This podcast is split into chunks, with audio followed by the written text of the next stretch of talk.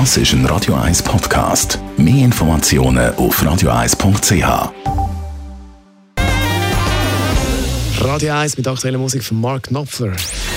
Gesundheit und Wissenschaft auf Radio 1. Unterstützt vom Kopfwehzentrum Irlande Zürich. www.kopfwww.ch das habe ich mir beim Wochenende am Bier trinken beziehungsweise beim Bier trinken am Wochenende auch wieder mal überlegt. Es gibt ja den Spruch in verschiedenen Varianten: Bier auf Wein, das lass sein. Wein auf Bier, das rate ich dir.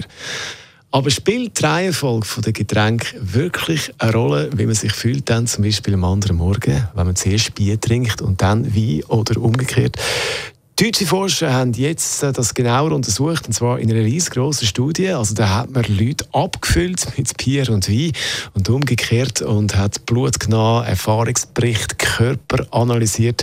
Befragung hat es am anderen Morgen, wie man sich fühlt. Und natürlich, das wissen wir alle, je mehr Alkohol, desto schlechter fühlt man sich am anderen Morgen. Aber das Fazit jetzt in Bezug auf die Reihenfolge der Getränke, es spielt keine Rolle, ob man Bier auf Wein oder Wein auf Bier trinkt. Für den Körper spielt das keine Rolle. Aber warum gibt es ein Sprichwort, wo jedem von uns in den Sinn kommt bei diesem Thema?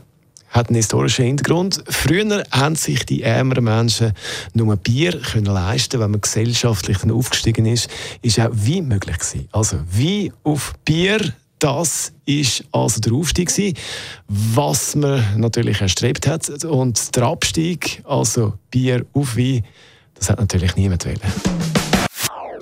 Das ist ein Radio 1 Podcast. Mehr Informationen auf radio1.ch.